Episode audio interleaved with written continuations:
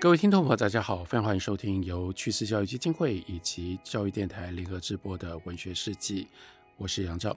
在这一季的节目当中，由我来为大家介绍张爱玲的作品。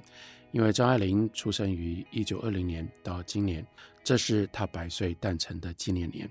今天要为大家介绍的，这是在张爱玲过世了之后，二零零九年才发表的一部遗作，叫做《小团圆》。《小团圆》虽然它的表面的形式是小说，但它实际上是一部巨细靡遗的回忆录，所以这部作品其实并不容易读，因为张爱玲在这个作品里面放了太多的东西，她很贪心的想要把她成长的过程当中，从小一直到第二次世界大战结束，她跟胡兰成两个人之间的这个情谊最后结尾的地方，一直到这样的一个时代，中间有二三十年的时间，他要把这些他还记得的重要的事情都写在这个小说里。这个小说虽然它的开端是从香港文献写起，不过里面它穿插了很多更早，例如说在那样的一个旧家庭跟佣人们一起长大，他所留下来的印象跟回忆。张爱玲显然很小的时候，她的记忆力就非常好，所以小说有一段，这是很早。在写他跟他弟弟两个人都不到十岁之前，他们的生活里最重要的人不会是母亲，因为这个时候他的母亲呢跟着他的姑姑去到了英国留学。张爱玲小时候跟母亲的关系非常的疏离，对于母亲也没有太多的记忆。这个时候生活里当然也不会是父亲。母亲之所以必须用这种方法假借陪着。小姑去英国念书，离开中国，就是因为他的父亲每一天在外面放浪，过着那样的一种遗少的生活，所以在他的生活里也没有太多父亲的影子。那都是谁在他的生活里呢？我们来看这一段，他就说：月夜，他们，他们指的呢，就是家里的佣人，搬了长板凳出来，在后院乘凉。月亮很高很小，雾蒙蒙的发出清光来。这个时候呢，真正带他们的是于妈。于妈就叫了一声，说：“毛哥，不要蹲在地上，土狗子咬，有小板凳不坐。”这个毛哥叫的就是他弟弟。他说：“北边有这种土狗子，看上去像个小土块，三四寸长，光溜溜的淡土黄色，式样像个简化的肥狗。”没有颈子、耳朵、尾巴，眼睛是两个小黑点，或是小黑珠子，爬在地上，简直分不出来。直到他忽然一溜就不见了，因此总在眼梢匆匆一瞥，很恐怖。然后你妈就说：“毛姐，给我扇子上探个字。”他们每个人一把大芭蕉扇，很容易认错了，所以呢，就用蚊香去点出一个虚点构成的信。可是呢，如果不小心的话，就会在芭蕉扇上烧出一个洞。这个时候又上场了一个人，叫做邓爷。邓爷在门房里熄了灯，搬了张椅子坐在门口，这是管门房的。然后喊妈就说：“邓爷不出来乘凉，里头多热。”邓爷在汗衫上加了一件小白褂，方才端椅子出来，不能打赤膊，不能光穿内衣。这个碧桃。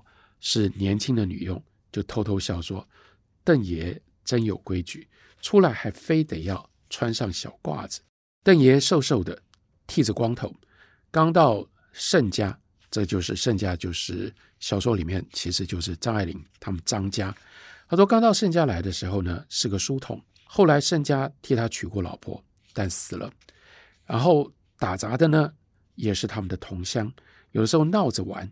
模仿前倾拜客、家人头铁的身段，先在轿子前面紧跑几步，然后一个箭步打个签，同时呢，一只手高举的铁子。可是学这种样子，邓爷呢一丝笑容也没有。前几年，邓爷呢曾经带九力，九力那时候应该还非常的小，小到什么样程度呢？是坐在邓爷的街头去看木头人戏。自掏腰包买冰糖山楂给他吃，买票逛大罗天的游艺场。因此九莉呢很喜欢在门房里玩。粗糙的旧方桌上有香烟烫焦的机子，黄藤茶壶套，壶里呢倒出微温的淡橙色的茶。桌上有笔砚、账簿、信签，任他涂抹。拿走一两本空白账簿，也由他。从前有一次流鼻血，也报了来，找人用墨笔在鼻孔里抹点墨，冷而湿的毛笔舔了他一下，一阵轻微的墨臭，似乎就止了血。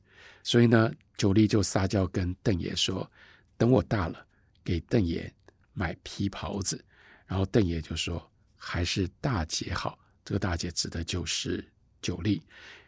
旁边。大姐好，那谁不好呢？弟弟，所以这个弟弟九龄呢不作声，他正在邓爷的铺板床上爬来爬去，掀开枕头看枕下的铜板饺子。然后这群女佣，张爱玲在回忆当中又这样描述他们：他们种田的人特别重视天气，秋冬早上起来大声惊叹着打霜了，抱着九粒在窗前看。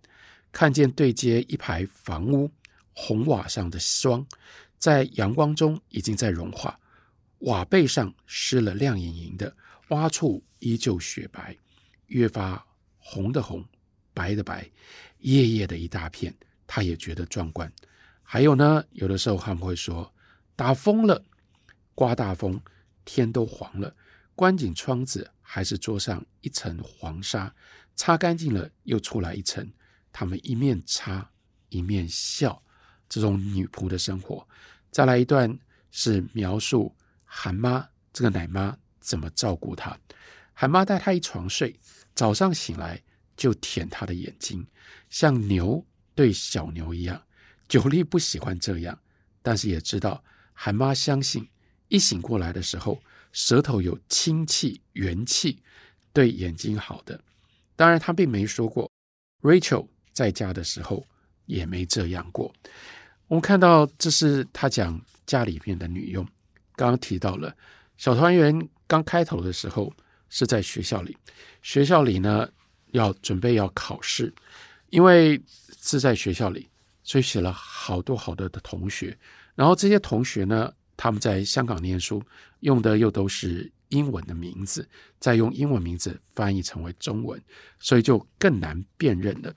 这就是为什么，如果要读《小团圆》开头的时候，真的是需要有一点耐心的。不过，对于熟悉张爱玲小说的人，这个《小团圆》的开头也就把我们带到了之前为大家介绍过的《倾城之恋》这篇小说。因为香港沦陷，日军攻占了香港，把英国的军队给打败了，这不就是《倾城之恋》的场景吗？那个时候的张爱玲不是白流苏，那个时候他比白流苏要来的年纪轻得多了。他还在中学里念书，可是有一样事情是我们可以体会了解。后来他为什么用这种方式写白流苏的故事？那就是本来他正准备着要去考试，而且这是对他来说非常没有把握的一场考试。可是这场考试呢，还有一个背景，这个背景就是。曾经一度，他考坏了，考坏坏到什么样的程度呢？因而失去了他的奖学金。可是里面有一个老师，这个老师并没有特别喜欢他，可是这个老师知道他需要协助，这个老师呢就送给他八百块钱，让他可以在没有奖学金的情况底下，继续在香港求学生活下去。然而靠着这个老师八百块钱的赞助。张爱玲得以继续念下去，接着他就能够靠自己的奋发图强、努力考试，考好了，赢得了下一个学期的奖学金。可是现在又到了另外这个节骨眼，这个节骨眼，他觉得这一次他可能再也没办法考好。如果没有办法考好，他有可能要失去了奖学金。他失去了奖学金，他又回头想到。他还欠这个老师的这个人情，他有可能继续得到这个老师的赞助吗？如果他得不到这个老师的赞助的话，那他的前途是不是能够继续待在香港？能不能继续念下去？这是前途未卜。他就是在这样一种惶惶不安的心情底下，竟然爆发了战争。而在战争的过程当中，更让他惊讶、更让他震撼的是，赞助他八百块钱的那个老师，就在日军登陆的过程当中被炸死了。所以，这是一个让他留下非常深刻印象的一件往事。这件往事也就意味着，靠着战争，他心里面一直都记得。因为有了战争，所以让他逃过了生命当中这么重要的一劫，他就不需要去考试，也不会有考试的结果。另外，付出了这么大的代价，在小说里，他有一段就让九莉对着想象当中的那个上帝说：“已经有战争，有战争让我不考试已经够好了，你不需要把这个老师的性命都夺去。”所以。在那种状况底下，他就会在那样一种真实人生的状况底下，他感受到了大时代像战争的这件事情，会有一种不可预期的个人的关联，好像这场战争是特别为了让他可以不用面对考试而爆发的。这也就是到后来，他把它写在《倾城之恋》里，感觉上好像爆发了这场战争，为了要成全。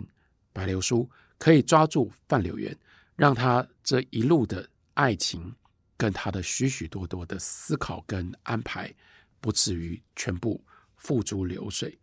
而在这样的一个回忆里面，另外一件重要的事情，那就是我们就看到当时在香港，其实就已经有了非常非常复杂的一种价值观念，意思是说，有一部分从上海来的人是支持。南京的政府，所以小说里面有一段，两个同学，两个人呢非常紧张的关系，紧张到连看报纸都会吵架，然后吵架的过程当中就讲到了，因为其中的一个认为另外一个女孩看的是《汉奸报》，所以把他手里面的这个《汉奸报》给撕了，这是来自于上海的报纸。可是这个女孩呢非常生气的还以颜色说。不准你侮辱和平运动。什么叫做和平运动？和平运动也就是当时在重庆的国民政府是主战的，他们领导着跟日本之间的抗战。可是还有另外一个政府，那是南京的汪政权，他们是组合的。当然也就意味着他们是跟日本人合作，他们是日本扶植的一个傀儡政权。当时好听的名词就叫做。和平运动，在香港的这些同学，他们有不同的政治立场，因而，在日军进来了之后，等到后来他们要离开香港，也就有两个完全不一样的目的地。一部分的人就去到了重庆，那就是投奔大后方，去到了国民政府所在的地方；另外有一部分的学生，包括了张爱玲，就回到了上海。上海当时是沦陷区，是日本人占领的地区，也是南京政权、南京政府所统治的名义上统治的地方。这里我们就更清楚的明白，张爱玲她对于在那样的一个大时代环境底下，我们不得不理解的张爱玲的暧昧跟艰难矛盾的态度。你要她认同谁呢？小说里面有这么样一段，她说。九莉希望这场战事快点结束，再拖下去，瓦罐不离井上破，迟早图书馆中弹，再不然呢，就是上班下班的路上就中了弹片。可是战争要怎么结束呢？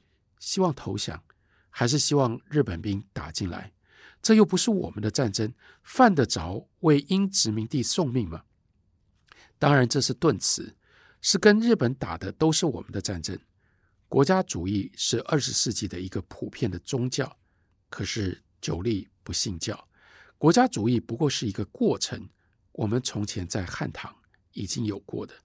这些人家听着总是遮羞的话，在国际间三千年、五千年文化也没用。要能打、肯打，人家才会看得起你。但是没命还讲什么呢？总是活着才这样那样，这是非常。尖锐地写到了那个时代矛盾或者是犹疑。我们不能理所当然认为所有的人都站在抗战的那一边，或一定要站在抗战的那一边。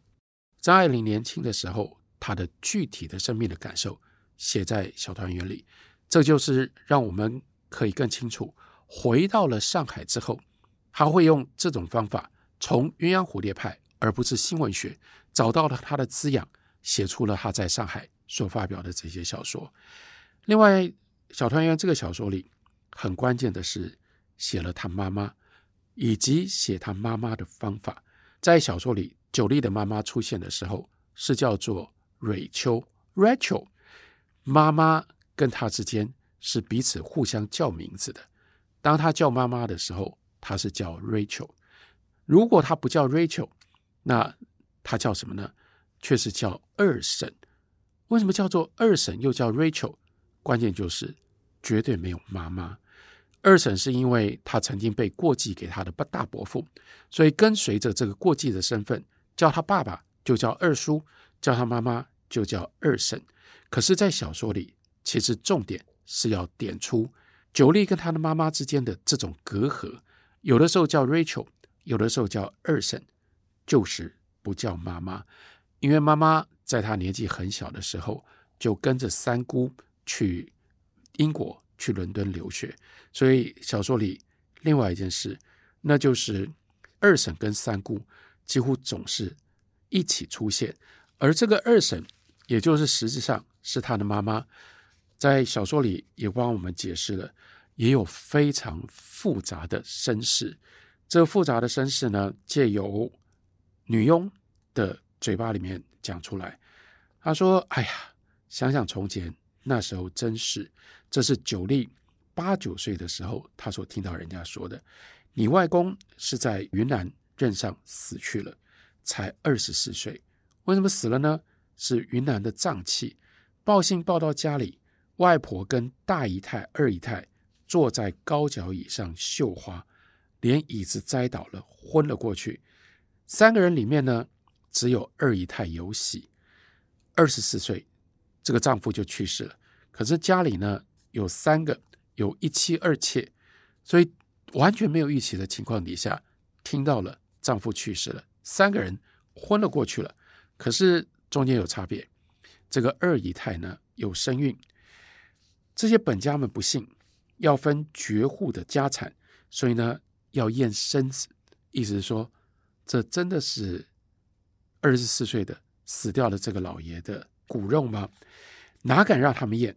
闹得天翻地覆，说是假的，要把他们给赶出去，要放火烧房子。这些人呢，有些都是湘军，从前跟老太爷的。等到月份快到要生了，围住房子，把守着前后门，进进出出都要查，屋顶上都有人看着。生下来是个女的，这下糟了，因为就不是能够传香火的。做了特别的安排，什么的安排？简直像是传统戏剧里面的，是林嫂子其中的一个年轻的女佣，拎着个篮子出去，有山东下来逃荒的，买了个男孩子，装在篮子里带进来，算是双胞胎。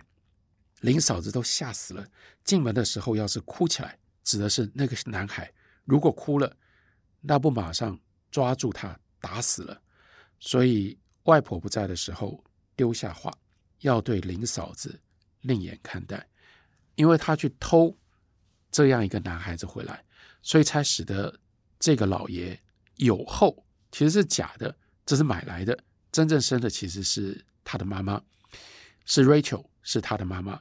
可是仗着因为有了这样的一个假的男孩可以传香火，他们这些女人才没有被赶出去。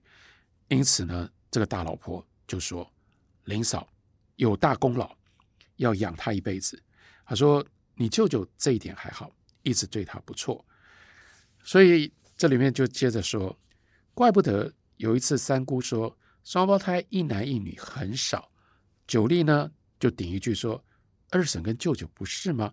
他的妈妈跟他的舅舅不就是一对一男一女的双胞胎呢？’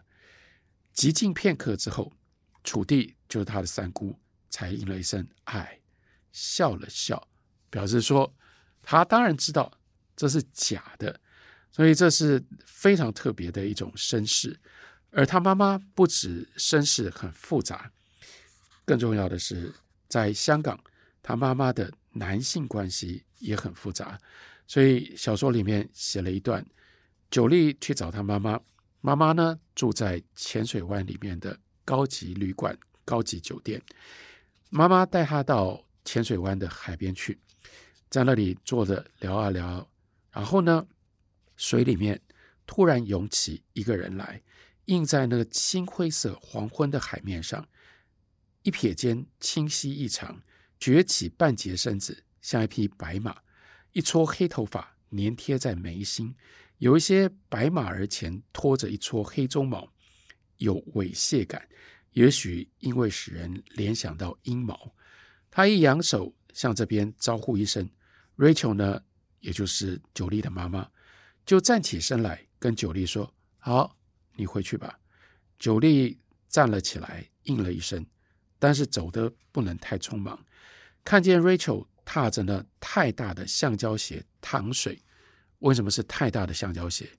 因为 Rachel 缠过脚，是小脚放大，不可能放回原来的尺寸，所以所有的鞋对他来说都太大，脚步不太稳。然后从水里面出来的是一个什么样的人呢？是一个年轻的英国人，站在水里等他。他妈妈有。英国的男朋友，这是他的母亲新时代的这一面。这个时候，他的母亲呢，已经跟他的父亲离婚了，所以他过着这样的一种相对西化的一种生活。可是小说里另外又记录了他们的这种西化又非常的不彻底，他们留了很多旧时代的习气。